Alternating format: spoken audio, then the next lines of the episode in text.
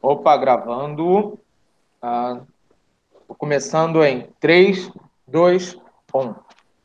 Fala galera, está no ar o Pollencast, seu podcast de inovação e empreendedorismo do Pollen, o polo de inovação da Uniswan. Sou Diego Braga e hoje comigo está o professor André Guedes, coordenador dos cursos de TI da Uniswan. Bem-vindo, professor André. Bom dia, Diego, tudo bem? Opa, tudo ótimo. E hoje o nosso convidado especial, vou apresentar ele rapidamente. Ele é carioca, empreendedor, apaixonado pela família, amigos, esporte e culinária. Junto com seu amigo Mário, ele é fundador do Grupo Trigo, que tem em seu portfólio marcas como Spoleto, Cone, Le Bon Ton, Gourmet e Room Service. Bem-vindo, Eduardo Orívio. Oi, Diego. Oi, André. É um prazer estar aqui com vocês à disposição. Nossa, muito obrigado aí pela sua presença, a sua participação no nosso Pollencast. E aí, Eduardo, deixa eu perguntar um pouco da sua trajetória. Eu vi aqui que tem um portfólio de empresas, mas qual foi a primeira? Como começou? Como você teve a ideia? Conta um pouco para a gente dessa sua trajetória. Bom, é, a gente começou, o Espoleto tem 21 anos, né, feitos esse ano, é, e ano passado, e a gente, antes do Espoleto, a gente teve um, uma série de restaurantes e que levou a gente a quebrar também. Então, eu, eu sou formado em hotelaria, eu tive a oportunidade de estudar fora do Brasil. Quando eu voltei, eu fui trabalhar no Hotel Intercontinental. Aí trabalhei lá dois anos na área de alimentos e bebidas, que cuidava de uma opção de restaurantes lá, eventos, muitas coisas.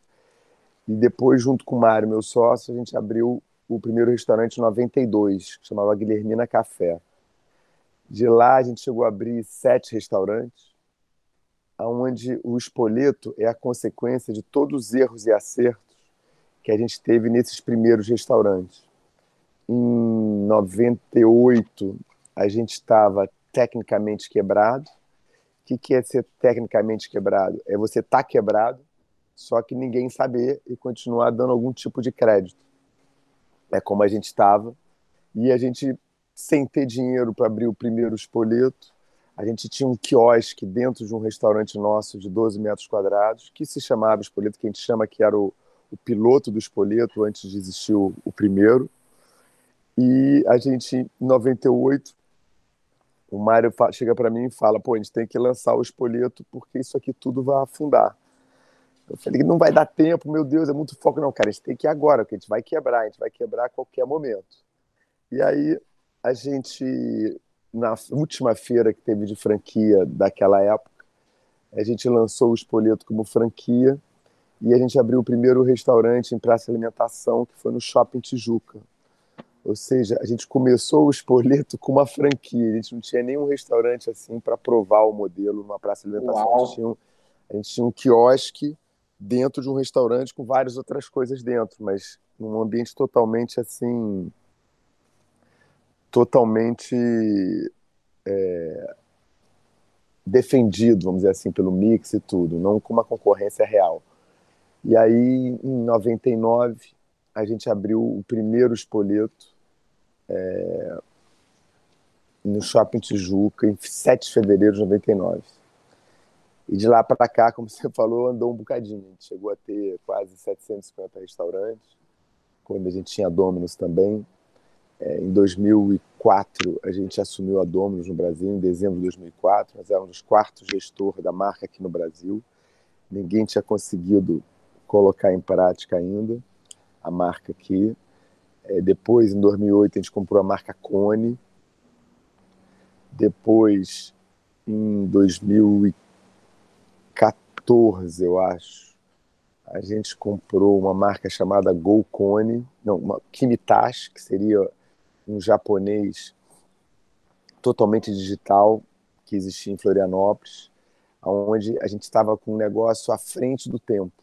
Né? Se a gente tivesse com esse negócio hoje, teria sido incrível, mas a gente estava, o mercado não estava ainda preparado para isso, nem a gente estava preparado para o mundo digital também. Aí depois de 2015 a gente abriu um, a marca chamada Gourmet. E em 2018 a gente abriu uma outra marca chamada Le Bon Ton, também no Shopping Tijuca. E agora, durante a pandemia, a gente abriu a Cloud Kitchen, que é uma chamada Cozinha Trigo, que, sem, que é uma, uma, uma cozinha feita só para delivery e com marcas todas digitais, onde a gente tem hoje cinco marcas lá, incluindo Cut the Crab, que é uma de hambúrguer, que é muito boa, que a gente está lançando agora essa semana. É, tem o Room Service, que é uma comida mais generalista, tem o Strogonoff, e tem o Rise também, que é só sobre risoto, e tem o Bat Sweetie, que é só de sobremesas. Então, como você pode ver, realmente a história é longa. Nossa, e que trajetória! Quando você fala que ah, teve um processo aí de queda, literalmente falidos, e aí se reconstruiu, se reformulou, se reinventou, na verdade. É, isso é muito bom para quem está nos ouvindo aí, os empreendedores, que não é só o glamour do empreender. Às vezes é aquilo, é o everyday porrada e aprendizado, se reinventar. E quando você me fala aí que nossa, o Espoleto começou sendo uma franquia. Uau, que disruptivo. É, não, porque o que acontece? Quando você. É, é, importante até pontuar isso bastante, porque é, é exatamente o que você falou, as pessoas só se preocupam com a história bonita, né? Exato. Só que eu acho que são as histórias reais é que realmente transformam as coisas. Então, por que, que a gente quebrou? Né? E aí eu tenho a minha versão, o Mário provavelmente vai ter a versão dele. Mas a gente era muito jovem, achava que podia tudo, é, tinha aberto os restaurantes com algum sucesso no primeiro momento e, e não sabia nem o que era cultura, não sabia o que, que era liderança, estava tentando aprender ali é, e a gente simplesmente abria restaurante e ia, ia dando certo e ali ficava. Então, é, e a gente acabou tomando um dinheiro é, a um custo de juros inacreditável. Para você ter uma ideia, na época, a gente tomava dinheiro emprestado a 5,5% ao mês. Dizer, uma coisa que não, não existe. Só um maluco toma um dinheiro desse, ou você achar que você é super-homem, que é invencível. Né? E a gente era mais ou menos o que a gente se achava lá na hora. Então, é, isso, isso é muito isso é muito ruim. E aí outra coisa também é que a gente não, não entendia o, o, que, que era a cultura. Então as pessoas, a gente queria ganhar dinheiro.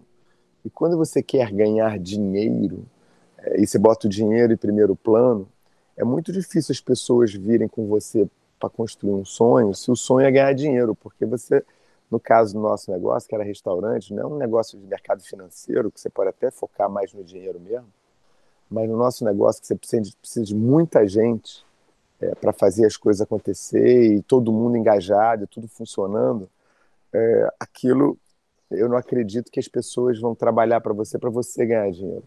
Não existe esse alinhamento entre as pessoas todas. Então isso, somado à imaturidade, somado à, à vaidade de coisas quando dão certos, a gente não, não conseguiu criar essa cultura e a gente acabou quebrando.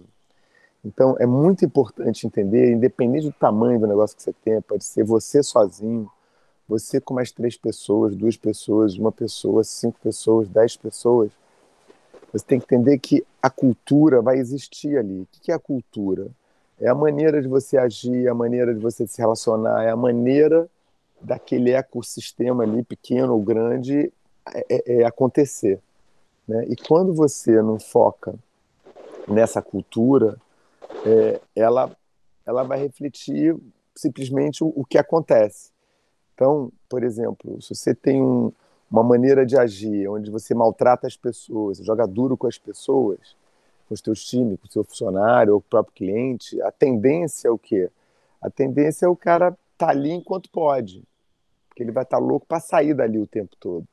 Então você está sempre construindo um, um, uma, uma coisa que você acha, não, porque só eu que entendo, ninguém entende nada é, onde você nunca vai conseguir crescer, se crescer, você vai crescer com muito menos qualidade do que você poderia crescer. Quando você tem as pessoas envolvidas, todo mundo com você, é uma outra história. Eduardo, deixa eu te fazer uma pergunta que eu acho que nesse ponto é fundamental, né? Quando você nasce com propósito e você cresce pela dor, ou seja, pelo empreendedorismo de necessidade, os desafios de formação de equipe, de liderança, de geração de metas, se torna mais difícil? Cara, eu, eu acho que isso, isso, graças a Deus, vem melhorando muito de uns tempos para cá, mas eu acho que é, é, tão difícil quanto.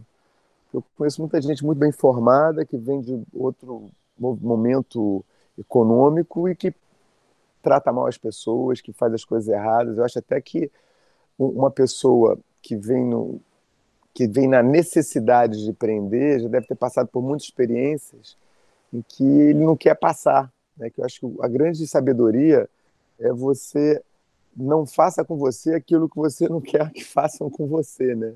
Não faça com os outros o que você não quer fazer que as pessoas façam com você. E como a maioria das pessoas já passou por algum momento de ser maltratado ou de não ser tratado bem, então quando você começa uma empresa pensando em como eu vou fazer o melhor time possível, como é que eu vou compartilhar o conhecimento possível, como é que eu vou, é, é, de fato, liderar. Né? a diferença entre você liderar e você ser chefe eu costumo dizer de uma maneira bem simples, que é experimenta quando você não está no trabalho, se as coisas estão dando certo. Se isso está acontecendo, quando você tira um fim de semana, tira uma semana de férias, ou não vai trabalhar um dia, e a coisa funciona bem, é que você normalmente está em um caminho bom de se tornar um líder. Quando você fala assim para você, não, pô, eu posso tirar um dia de folga e dá tudo errado aqui. É porque o, o problema está em você, não no time. Não, e, e, é bacana você falar isso, né? Porque assim, a diferença entre o líder e o chefe é gritante. O líder, ele lidera pelo exemplo, né? Isso. E eu acho que é, é aí que a diferença é para tudo, entendeu? Porque e, e, e, o exemplo pode estar tá errado. Só que se você der a chance das pessoas te dizerem que você está errado, a chance de você se, se encontrar e acertar ainda é maior, porque as pessoas vão estar tá todo mundo ajudando aquele propósito inicial que é o que você está buscando, entendeu? Então, liderança é. E, e, é interessante, porque no nosso negócio, que é a franquia, é, é um negócio que, teoricamente, o modelo está comprovado, e o que faz diferença realmente é a liderança. Né? Então, é, imagina, a gente vinha de uma quebrada, a gente tinha quebrado como restaurante, a gente começou o espoleto, aí, sei lá, alguns anos se passaram, Aí chega um franqueado para mim e fala assim: Porra, o espoleto vai quebrar. Eu ganhava muito mais dinheiro quando eu tinha um espoleto que agora com quatro. Aí eu apavorei, né? Eu falei, cara, eu não posso quebrar de novo, pelo amor de Deus, isso não pode acontecer de novo. Aí eu falei, deixa eu tentar entender o que aconteceu e daqui a pouco eu volto. Um mês depois eu voltei pro franqueado. Falei, cara, eu tenho uma boa má notícia. Ele falou, qual é a boa? A boa é que tem solução. Qual é a má notícia? É você. E por que, que ele era a má notícia? Porque ele, e aí no negócio de restaurante e alguns tipos de varejo, isso você vê com alguma facilidade, que é o seguinte: um restaurante, quando dá certo, você tem ali um time que deu certo, uma operação que deu certo, e que ninguém ainda sabe se você é líder ou não, mas deu certo. Você está lá todo dia, faz a coisa acontecer, o time também está lá todo dia tal, beleza. Aí você vai e abre o segundo restaurante. Aí você pega esse restaurante, é, essa equipe que tocava bem um restaurante, e você divide ela por dois. E você, o líder ou os líderes, conseguem ir nos dois restaurantes todos os dias. Aí você pá, abre o terceiro restaurante. Você pega aquela equipe que começou sendo uma, que você já promoveu pessoas que não estavam preparadas para ser promovidas. E aí você pega essas mesmas equipes que já tem gente que não está no lugar certo ainda, ainda não foi treinado ou ensinado para ser líder e aí você divide ele por três. E aí você se mata para ir nos três restaurantes. Sua mulher não fala mais com você, teu filho já reclama que você não está nunca em casa, teus amigos não te ligam mais. E você começa a se estressar, você começa a ganhar menos dinheiro. Mas você acredita, não, vamos embora, isso vai passar, vou melhorar, porque eu tinha uma equipe incrível, vou fazer outra. E aí você vai e abre o quarto restaurante. Ou seja, no quarto restaurante, você não consegue ir mais todo dia, você já pegou a, aquela primeira equipe, está hiper dividida em quatro restaurantes. Muitas pessoas foram promovidas sem saber que, por que estavam sendo promovidas, ou achavam que eram líderes, eram na verdade chefes. E aí o que acontece? Ou você criou cultura e as pessoas vão fazer porque querem fazer, ou você vai quebrar. Porque você não consegue estar mais todo dia no lugar dando dura, dando porrada nos funcionários para as coisas acontecerem Porque não é assim que as coisas fazem. As coisas, para ter escala, para a coisa acontecer de fato, as pessoas têm que fazer as coisas que você pede porque elas querem, não porque você está mandando, você vai ser obrigado ou vai ter uma punição qualquer depois. E esse meu franqueado, ele não conseguia entender isso. Aí o que, que a gente fez? A gente tirou dele dois restaurantes, ele voltou a ter um restaurante só, como voltou a ganhar dinheiro, e os três restaurantes que já não davam mais dinheiro, a gente trocou o franqueado e ele imediatamente começou a crescer e dar dinheiro. Quer dizer, era uma coisa totalmente liderança. Nossa, pra... Eduardo, e é exatamente o que você falou anteriormente, cultura, né? É tudo, cara, é tudo. Cultura é tudo. E hoje em dia, uma coisa que o André já falou, e eu, eu, eu, obviamente, eu não tinha a menor ideia do que era cultura quando a gente começou, eu não sabia que era propósito, eu não sabia o que era valores, eu não sabia que era nada disso. Nem em Mário a gente achava que era isso. A gente achava que cultura, essa coisa de valores, propósito, missão, visão, isso tudo era para inglês ver, era para botar na parede e a gente falava, a ainda falava com orgulho. O que interessa é o que está no nosso coração, é o que sai aqui, é o que a gente bota para fazer, não tem que estar tá escrito em lugar nenhum. Só que isso é miopia, né? Porque a gente nunca tinha crescido, a gente não sabia nem o que de fato era crescer, a gente tinha aberto um, dois, três restaurantes, meio quatro, quer dizer, no caso até mais sete, mas tínhamos quebrado por causa disso. E quando você vai crescer, você ter claro o que é a sua cultura, quais são os seus valores. O que, que são valores, né, no nosso ponto de vista? Os valores são os valores pessoais, tá? não são valores da empresa, da pessoa jurídica, são valores pessoais, que no caso a gente, quando fez o exercício, eram os valores que a gente queria que a nossa família tivesse, nossos filhos tivessem, e a gente construiu isso em conjunto com a liderança da empresa, para a gente ver quais são os valores que permeiam o coração de todo mundo, para aquilo seu valor, os valores da nossa empresa e o nosso propósito, né, que é democratizar a culinária e qualquer um pode buscar também o seu propósito, que é o quê? Como é que a gente pode dar a chance de que é, outras pessoas tenham acesso ao tipo de culinária que a gente teve oportunidade na vida e mais do que isso, a gente acredita que quando a gente é uma empresa que gera um, uma, uma qualidade de comida incrível, um preço acessível, você acaba obrigando o mercado a evoluir, a mudar também. Que foi isso que aconteceu com o Espoleto lá atrás. Quando a gente começou, a gente começou com uma empresa muito inovadora, onde tinha é, o mesmo ravioli que vendia no Copacabana Palace para eventos, vendia lá no Espoleto, o cara ainda preparava o, o, o molho junto com o chefe de cozinha, é, então a gente inovou em muitas coisas, em qualidade e também na maneira de servir. Vocês talvez lembrem, mas em 99, quando a gente começou, é, as pacimentações um prato de plástico, talher de plástico, uma comida quase de plástico. A gente, a gente entrou com pratos de porcelana, um talher de inox e um nível de qualidade de comida incrível. E aí o que aconteceu? A gente cresceu pra caramba. Por quê? Porque a gente estava disruptando o mercado. Essa palavra eu nem sabia falar. Hein? Hoje em dia eu sei falar isso, mas na época eu não sabia nem falar. Até porque o nosso foco não era isso, não era mexer com o mercado, não era nada disso. A gente só tinha dois focos. Era focar nos nossos funcionários, a gente tinha aprendido que sem focar neles a coisa não ia acontecer, a gente já tinha quebrado por causa disso. E, consequentemente, se a gente focasse nos nossos funcionários, eles iam focar nos nossos clientes. Então, era esse o foco. Era focar nos funcionários e nos clientes com consequência. Então, a gente só olhava para isso. Só que a gente, sem saber, é, quando a gente foi buscar o nosso propósito, né, entender que, qual seria o nosso propósito, a gente aprendeu o que, que era propósito, que aliás tem um vídeo do Simon Sinek maravilhoso, que é Golden Circles, os arcos dourados, né, que explica o porquê de ter um propósito de uma maneira muito didática, acho sensacional, que foi por isso até que a gente buscou o nosso. É, a gente foi buscar o nosso, a gente olhou para trás e falou, pô, nos últimos 10 anos, né, quando a gente começou, vocês terem uma ideia, teve espoleto que a gente abriu, quer dizer, que a segurança do shopping não deixava a gente abrir, porque a gente tinha faca e, e, e, garfo de inox, que as pessoas iam se matar na praça de alimentação. Caramba! É, olha que loucura, né? E a gente falou, cara, se não for abrir assim, a gente não vai abrir. Que a gente quer justamente dar para a galera uma experiência digna, uma comida boa, num prato de porcelana, não é uma comida quase de plástico, tudo de plástico. Aí tivemos que ligar para o dono do shopping para liberar, porque a segurança não queria deixar, o surpreendente não queria deixar. Aí, bom, abrimos o, o, restaurante, e aí quando você vê anos depois, né, todos os pra, marcas de praça de alimentação, todos praticamente têm talher de inox hoje em dia. É, Exato. Isso já há 10 anos. A comida tinha melhorado muito a qualidade também. Ou seja, a gente sem saber e sem ter foco nenhum, a gente tinha melhorado a vida de milhões e milhões de brasileiros, classe média, média mesmo, ou até média baixa, que se alimentavam em praça de alimentação, sem saber.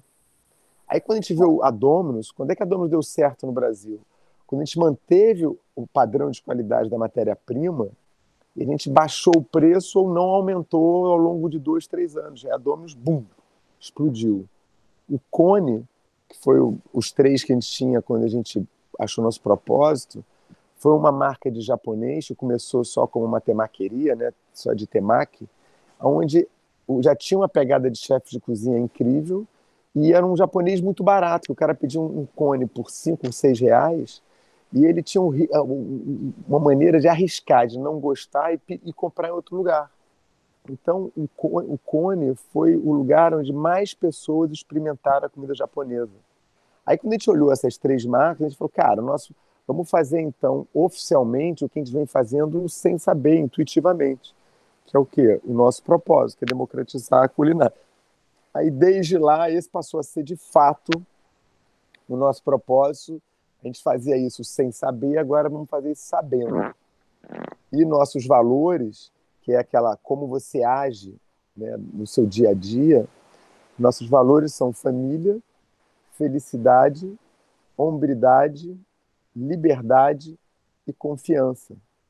E é interessante porque quando você tem isso muito claro e quando você constrói os valores com as pessoas que estão na empresa, né, é muito mais fácil você ajudar a construir a cultura quando alguém erra alguma coisa e é, é fácil todo mundo errar, é, você, em vez de falar para ele, pô, você errou nisso, nisso, nisso, é, que normalmente a pessoa entra na defensiva, você falar, cara, sabe aquele valor que você ajudou a construir junto com a gente, que você acredita?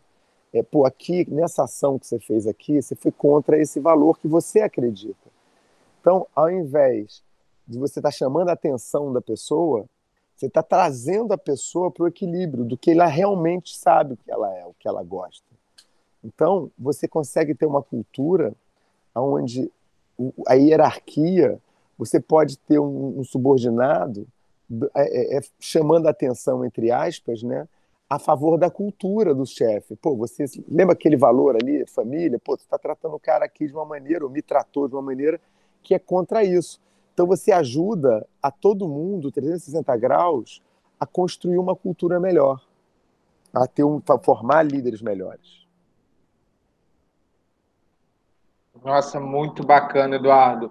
É, eu vou te fazer uma pergunta assim que a gente faz aqui no, no Pollencast a todos os empreendedores que passam por aqui.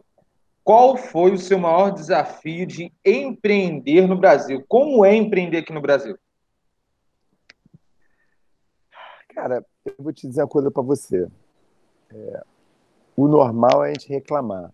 Ah, porque é muito difícil, ah, porque tem muito imposto, ah, porque o governo atrapalha. Isso tudo é verdade. É, tudo é verdade e que isso é um horror. E que se Deus quiser, quer dizer, Deus quer já há muito tempo, a gente tem que conseguir que melhore. E está trabalhando e a Endeavor vem ajudando muito a melhorar esse ambiente de, de negócios no Brasil. É, mas, por outro lado, isso gera muita oportunidade, porque a concorrência no Brasil é pior, é, você tem quase que um, um mercado fechado para pessoas virem de fora, porque é muito difícil fazer negócio aqui, é tão difícil. Pagar imposto é tão difícil, é difícil pagar imposto. Agora, vocês pagar imposto correto é difícil para caramba. Então, é, eu acho que a maior dificuldade que a gente teve, o maior desafio foi aprender a construir uma cultura. A gente teve que quebrar para aprender. Então, eu acho que essa é a maior dificuldade. É, acho que no Brasil e em qualquer lugar do mundo, mas eu acho que no Brasil essa, infelizmente, tem tem parte da nossa cultura que não ajudam nesse sentido, entendeu? De fazer uma coisa mais mais vamos construir com todo mundo, vamos fazer uma coisa mais bacana para todo mundo, sabe? Vamos fazer uma coisa direito, vamos fazer uma coisa sem sonegação, vamos fazer uma coisa sem corrupção, vamos fazer uma coisa bacana. Então isso atrapalha, porque a gente tem meio que esse sentimento na nossa sociedade vem melhorando muito, mas eu acho que ainda, ainda existe. Então acho que o maior desafio é a construção de cultura.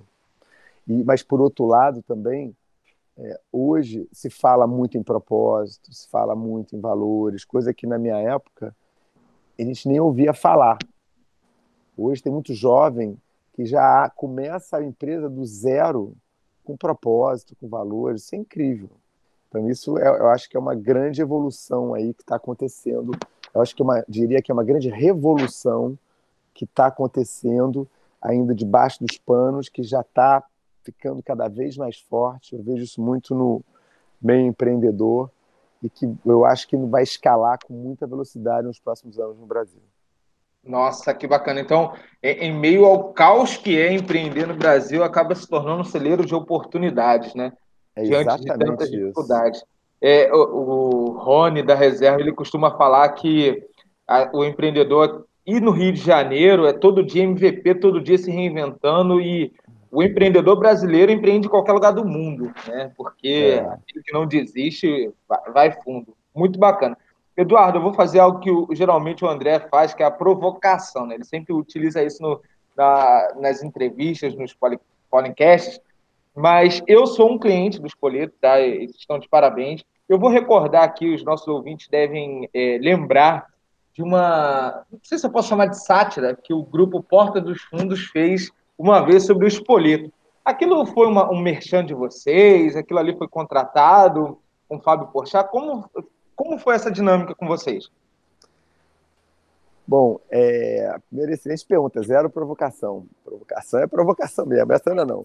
Aí, o que, que, que, aconteceu? É, a gente, a gente sempre, aí, aí vem a coisa da, da raiz da nossa cultura, a gente sempre quis falar muito com clientes. Então, a gente tem na nossa cultura é, é, a gente falar com o cliente. Eu vou nos restaurantes, eu falo com todos os clientes que eu consigo. Para quê? Para escutar.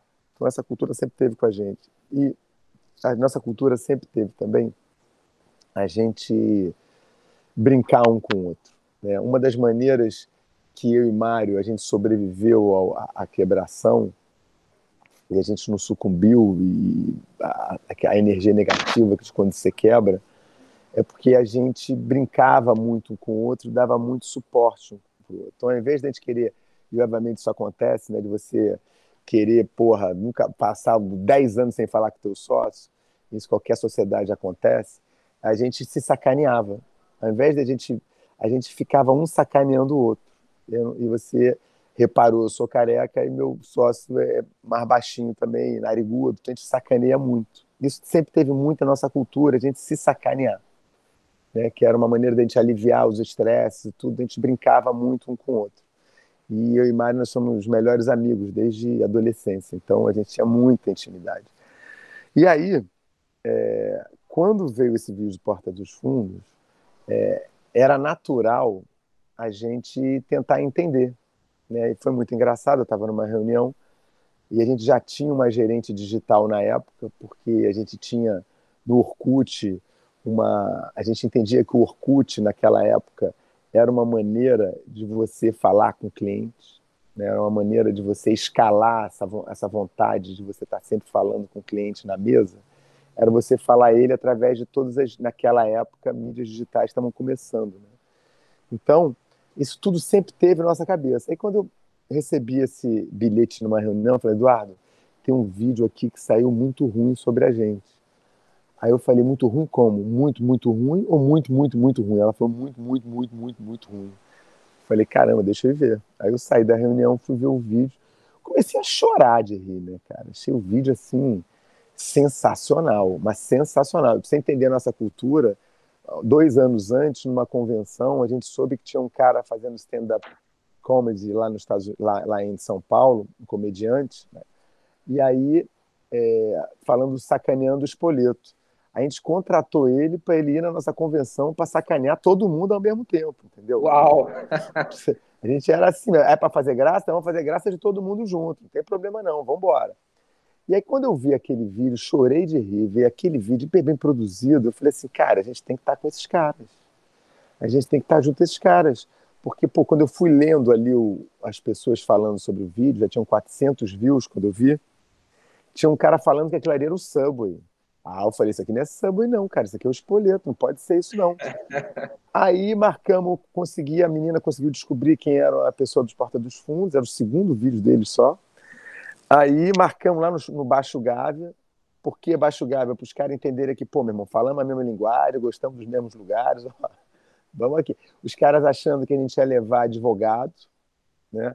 Porque o primeiro vídeo deles tinha sido um, um da TIM, que sacaneava a TIM. E ele, ah, toda Sul, né?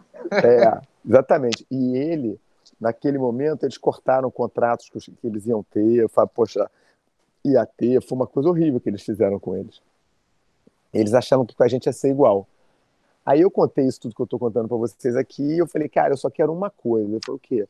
Eu quero que chame o vídeo de Espoleto. Já tem gente falando que é Subway, é um absurdo isso. E é, no final, a gente tem que botar dois slides, falando, ó, isso nunca pode acontecer. Aí no outro slide, mas isso aqui, mas às vezes a gente pode perder a mão se isso acontecer, por favor, SOS Espoleto. Tá? Manda um e-mail para SOS Espoleto. Aí eles foram no YouTube e o YouTube cobrou uma fortuna para eles fazerem isso, botar um nome e colocar esses dois slides no final. Uma fortuna, cobraram 400 mil na época. Uau! É. Aí eles falaram, cara, uma loucura, isso não existe, mas eu tenho uma ideia. Eles falaram, eu falei, o que, que é? Vamos fazer um outro vídeo, como sendo a resposta desse por vocês? Aí ficamos doidos, né, cara? E, e foi interessante, porque olha o que, que isso transformou a nossa cultura, tá?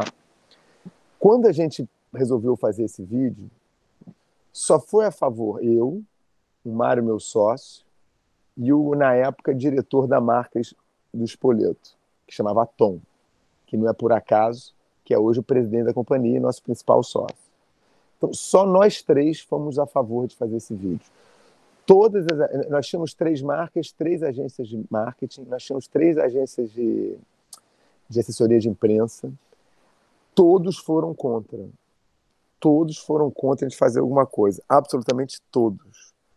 E a gente fez assim mesmo e, na, e foi um fenômeno. Né?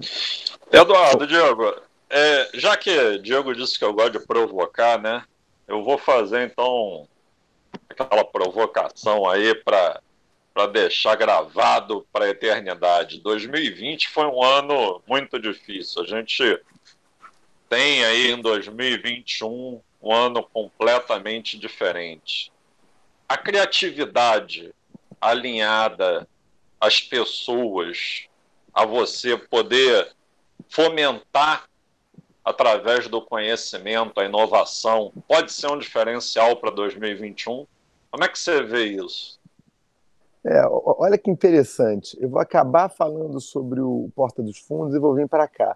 Uma das consequências que aconteceu no Porta dos Fundos foi que no ano seguinte, eu contratando, a gente tinha por volta de 25 a 30 estagiários por, por ano, e na hora que eu, eu sempre bati um papo com todos os estagiários, eu sempre fazia a pergunta o que, que atraía a galera para ter vindo trabalhar com a gente.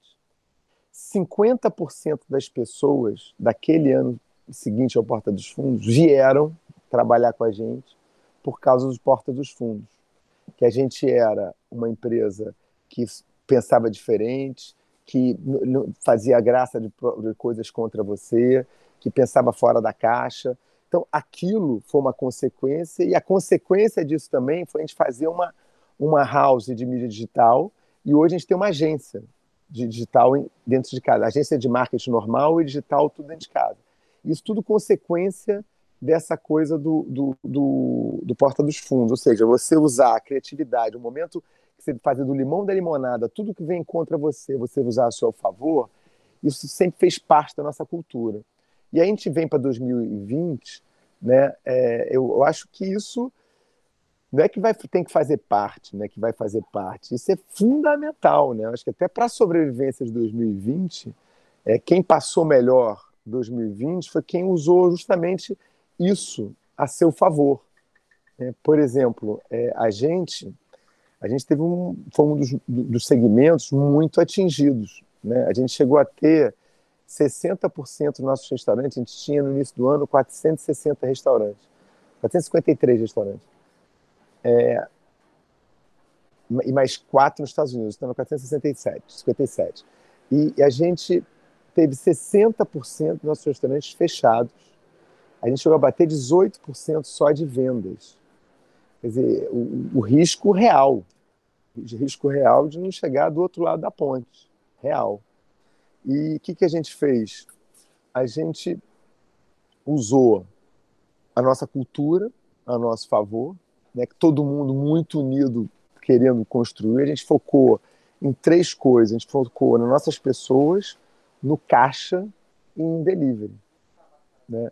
E a gente conseguiu fazer essa virada.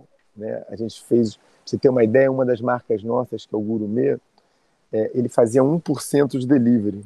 Ele chegou a bater em junho 92% da venda em delivery, da venda do ano anterior. E era um restaurante que, a marca, que com cinco restaurantes, é, iria atender esse ano por volta de 80 mil clientes, com cinco restaurantes. Então, o, o que é muita coisa. De 80... Não, desculpa, não, é isso mesmo, Eduardo. Eu, por que, que eu quis não, fazer eu tô essa provocação? Aqui, eu tô fazendo não, aqui. por que, que eu quis fazer essa provocação, né? Porque quando a gente fala de Porta dos Fundos, a gente está falando de uma comédia que chega na população, né? E a é. criatividade, ela mexe com o imaginário da população. Eu acompanho o trabalho de vocês na Endeavor há algum tempo já, e assim, eu fico é, muito satisfeito muito feliz de hoje estar podendo compor aqui esse bate-papo com você e com o Diego, porque eu acho que vocês têm um papel de transformação social das pessoas nesse mundo. Você vê isso aliado a essa criatividade, essa formação de equipes, essas pessoas que vieram, elas vieram porque elas se interessaram pelo que vocês fizeram, né? É, é engraçado você ter falado isso, porque eu me perdi aqui, sabe porque o Gurumê ia atender esse ano 800 mil pessoas, não era 80 mil pessoas, tá? Era 800 mil, cinco restaurantes, ia atender em um ano 800 mil pessoas. E a gente conseguiu bater em junho 92% do que seria a venda desse ano só através de canais digitais nossos, ou seja, sem ser através do iFood, sem ser através do Uber Eats, através de canais próprios que a gente teve que criar em três semanas. Tá? E aí, o que é interessante disso, que está falando, é que a, a, a gente. A, o que atrai as pessoas para trabalhar com a gente é justamente essa força dessa cultura.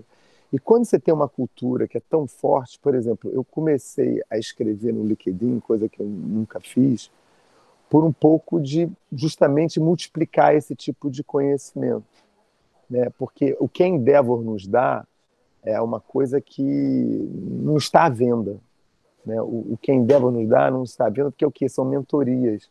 São pessoas que passam, que têm um conhecimento incrível e que passa para você por um propósito maior, que é transformar o ecossistema brasileiro de empreendedorismo e, consequentemente, gerar mais riqueza e mais empregos para o país. Então, as pessoas doam o seu tempo, da sua vida, pelo propósito. E o por acaso você é um instrumento. Então, na Endeavor, a gente já viveu muito isso de como é que elas acreditam no poder da transformação? Uma coisa que você falou, que é através do exemplo. Então, eles, a partir do momento que você vira o exemplo e você expõe esse exemplo para mais pessoas, outras pessoas se inspiram e fazem igual, e que inspiram outras pessoas que fazem igual, assim por diante. Eu estava numa viagem ano passado para a China com o Mário, meu sócio, o Tom, é, e um, um, grupo da Endeavor. E foi muito interessante nessa viagem, porque tinha um garoto que, para mim, é um dos caras mais incríveis que estão naquela viagem, que é o Tiago, dono da Oulis, fundador da Oulis, não sei se vocês conhecem, uma empresa.com de Curitiba, que arrebenta. É, ele fala assim, Eduardo, eu estudava em, em, em Maringá, acho que era Maringá, se era Maringá, aquela cidade do lado de Maringá, no Paraná. É, e você foi dar uma palestra pela Endeavor é, para no nosso encontro lá de 4 mil estudantes tal, e eu vi você falando. E aquilo é, eu achei incrível. Deu, eu já tinha vontade de empreender, aquele me deu mais vontade ainda de empreender. Então você vê o próprio ecossistema alimentando. Hoje, o, o Oliche, o Tiago, eu aprendo com ele. E, e tem, então, hoje está existindo o que há 20 anos na Endeavor, a Endeavor fez 20 anos esse ano, é, não existia nem a palavra empreendedorismo no, no dicionário, é, a pessoa, o ecossistema, você vê o ecossistema se transformando, universidades como vocês, né, voltado para o empreendedorismo, isso, isso é fascinante, há 20 anos não existia isso no Brasil. Hoje, pô, não tem nenhuma universidade séria que não tenha pelo menos uma cadeira de empreendedorismo, um curso de empreendedorismo. Então, isso tudo é uma revolução que está acontecendo. Né? E eu acredito muito nisso. Muito, muito, muito nisso. Eu acho que a força do exemplo, a força do empreendedorismo, a força de geração de cultura, de propósito, é muito grande e transformador. E é por isso que a gente criou o Invest Favela, né? que é uma endeavor é, é, tentar fazer a transformação que a Endeavor fez para os empreendedores e para o ecossistema empreendedor e de negócios no Brasil, é, fazer, fazer isso pra, na favela. E vocês vão ver nos próximos 10 anos é, a quantidade de empresas que vão fazer IPO, que vão para a Bolsa de Valores, que vão ser os famosos unicórnios. Né? A Endeavor hoje já tem três ou quatro, cinco unicórnios. Ela fez o primeiro IPO esse ano. É, então, agora vai, vai, entrar numa escala fantástico. A galera que entra hoje para a Endeavor, eu brinco que se eu tivesse que entrar hoje para a Endeavor, eu não ia conseguir entrar. Porque a barra é muito alta, os caras são muito melhor do que eu era. Mas muito melhor, as pessoas entram muito mais bem preparadas, as coisas têm muito mais conhecimento explícito, tem muito mais coisa acontecendo. O Brasil está mudando. E, e, é interessante que às vezes você começa a, a encontrar com pessoas que não estão muito nesse convivem muito com essa galera desse ecossistema que vocês devem conviver muito do empreendedorismo. É, o Brasil está mudando de pessoas que não conseguem enxergar isso, acham que ainda está, não, aqui é tudo difícil. É muito difícil? É. É muito, é, mas tem muita oportunidade, tem muito problema para ser resolvido. Então, eu, eu, sou muito otimista em relação a isso. Eu acho que o, essa nova geração de empreendedores, eles como um todo, já vêm com essa cabeça de give back, de dar de volta para a sociedade, de transformar a sociedade.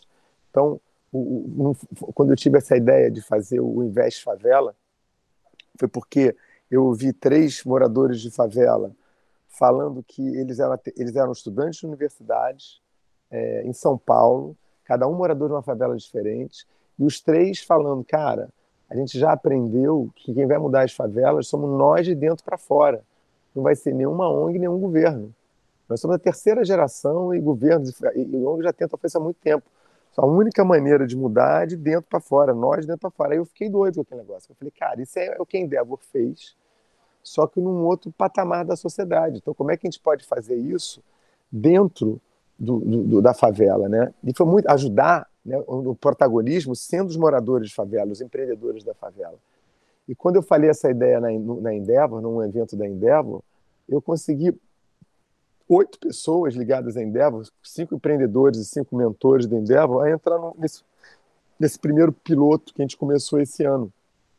Então, por quê? Porque está na cultura da Endeavor essa coisa de estar tá de volta, de dar de volta, de dar de volta. Por quê? Porque a gente recebe muito.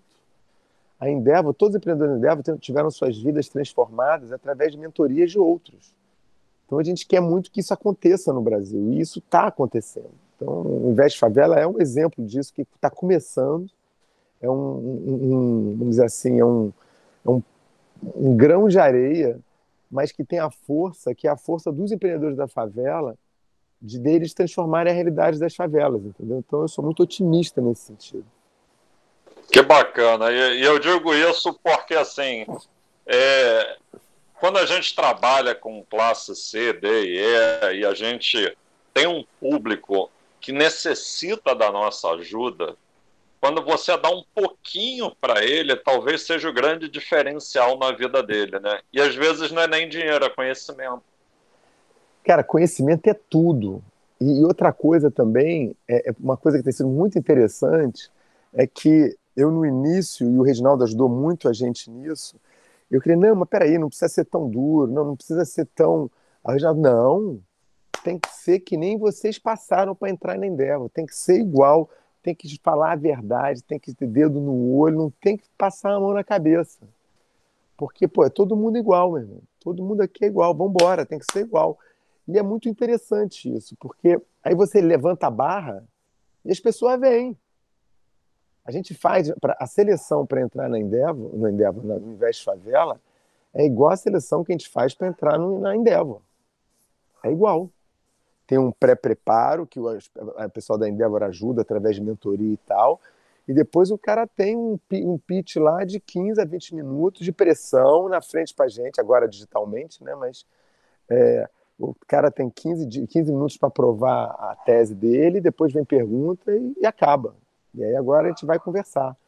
Então, é, é, é muito interessante. A pessoa, e como eu também, eu, eu quando entrei para Endeavor, eu não tinha a menor ideia do que era EBITDA, o que era pipeline de negócio. Eu não tinha a menor ideia do que eram essas coisas lá em inglês, não sabia nada. Olha que sou formado fora do Brasil, venho de classe média alta, meu pai teve muito dinheiro quando era mais jovem, mesmo assim não tinha a menor ideia.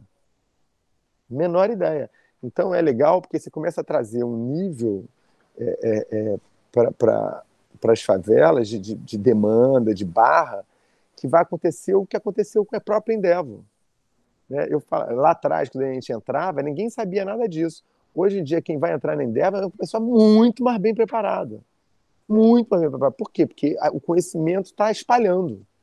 Né? Então, o, o que a gente está botando é, é uma semente numa coisa que vai vai crescer para todo lado, entendeu? E a gente vai multiplicar da maneira mais rápida possível. E essa parceria que a gente está querendo fazer com vocês, com a academia, é mais uma, uma, uma força que vai ter para poder exponencializar isso. Né? Com os estudos de vocês e tudo, acho que vai ser incrível. Com certeza, Eduardo. E quando você fala de give back, em disseminar o conhecimento, é, nas startups que são incubadas aqui pelo Pollen, é, a gente fomenta muito isso, give back, onde elas passam pelo programa de incubação e germinação e na próxima etapa, no próximo ano, essas startups que passaram tornam-se mentores das que irão entrar.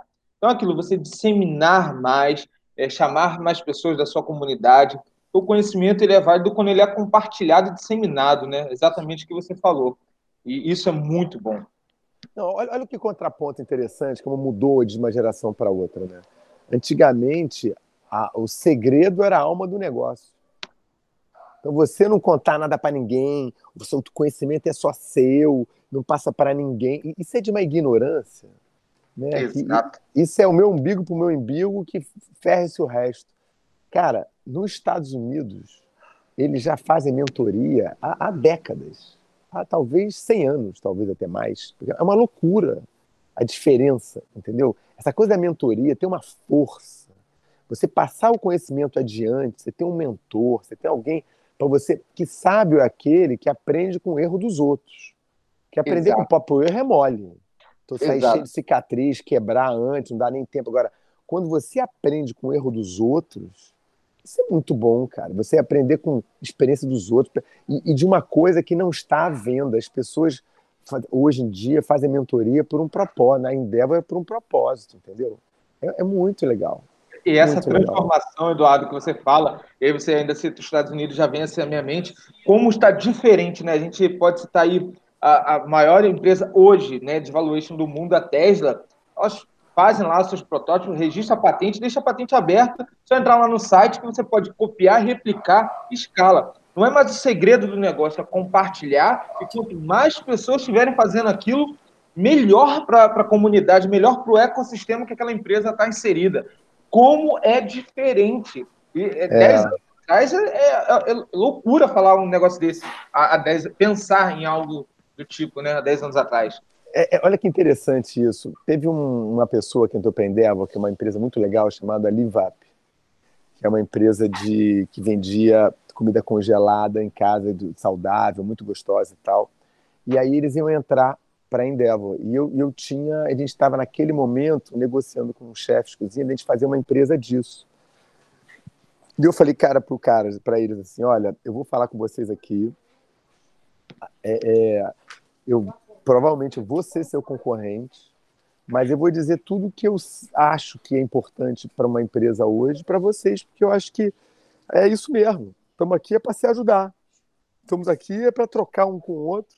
A gente tem que concorrer na, na gôndola, mas a gente tem que aqui se ajudar para ter mais concorrência, mais oportunidade, mais, sabe? É uma, é uma coisa. Eu falei assim, cara, eu vou realmente falar tudo que eu sei para vocês não, não, não, não perderem a, a coisa tão bacana que vocês estão fazendo. Então era coisa. Eu falei muito de cultura, de valores, desenvolvimento de produto, é, porque isso tudo está tudo integrado. Então foi, foi, muito bacana essa conversa e hoje eles são amigos meus, que eu depois já fui na empresa deles para aprender com eles. É, é, fascinante isso, entendeu? Então eu acho isso muito legal, muito legal essa um coisa. De... transformador, né? E compartilhar e disseminar o conhecimento. Nossa, é. é muito bacana. É, Eduardo, a gente está chegando aqui à parte final do nosso Pollencast. E aí eu vou te fazer algumas perguntas aí para deixar. Não são provocações, não, mas é, são interessantes. Eduardo, o que te move? A cultura, a cultura, o propósito. O nosso propósito, democratizar a culinária. Nossa, que bacana. E gostaria que você deixasse aí para o pessoal que está nos escutando um livro e um filme que te marcou e que você acredita ser bacana aí para a galera também assistir e ler. Olha, um livro que me marcou muito foi o livro do Starbucks, do Howard Schultz, que foi como construir, acho que um império, uma rede de xícara em xícara. É, é um livro fantástico e que ele, na época que a gente estava construindo o Espoleto, e a gente acreditava que essa coisa de cultura era forte, acreditava que o foco era os funcionários, acreditava isso tudo, mas não tinha muita certeza, né? a gente não tinha muita certeza que ia dar certo. A gente tinha, sei lá, é, tinha sete ou oito restaurantes, e eu, quando eu li o livro, ele me provou que, era, que a gente estava no caminho certo.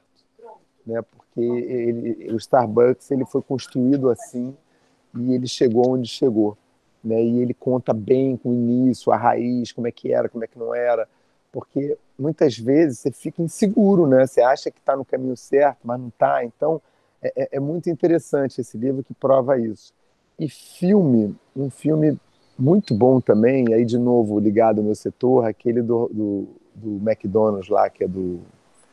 Qual é o nome dele, hein? O do... Fome do Poder. É, muito bom também, muito bom, muito bom. Muito bom. É, professor André, quer deixar um recado aí, alguma pergunta final? Na verdade, só queria dar os parabéns e dizer que a gente está junto nessa empreitada, Eduardo. A nossa missão na Uniswan é transformar vidas e vocês vêm transformando vidas assim como a gente. É muito bacana essa parceria. Muito sucesso para a gente, que 2021 seja um ano é, proveitoso e que ele traga um círculo virtuoso de crescimento para todos. É, obrigado, eu, Diego. Obrigado, Eduardo. Eu, eu, obrigado a você, André. E é interessante, eu vi uma palestra do Edu Lira, que ele fez para a nossa empresa semana retrasada, e ele falou assim: vamos nos apaixonar por 2021. Então, um recado que eu deixo aqui é: vamos nos apaixonar por 2021, que pessoas apaixonadas transformam. Nossa, uau, que fantástico. Eduardo, obrigado aí é, pela, pela sua disponibilidade aqui conosco. É o início de uma forte parceria aí entre o Pollen Swan e o Invest Favelas. É, você que quer saber mais sobre todo esse projeto, eu convido você agora a entrar no Instagram nosso, arroba pollen.nissuan, e lá você vai, é, lá na bio, você vai encontrar muitas informações sobre esses projetos que a gente está falando ao decorrer do nosso programa. Então, muito obrigado, Eduardo, muito obrigado, professor André, e a todos que estão nos ouvindo. E gostaríamos de ouvir a sua opinião. Deixa aqui embaixo, a gente gostaria muito dos seus comentários. Quero agradecer também a todo o time do NHD por todo o apoio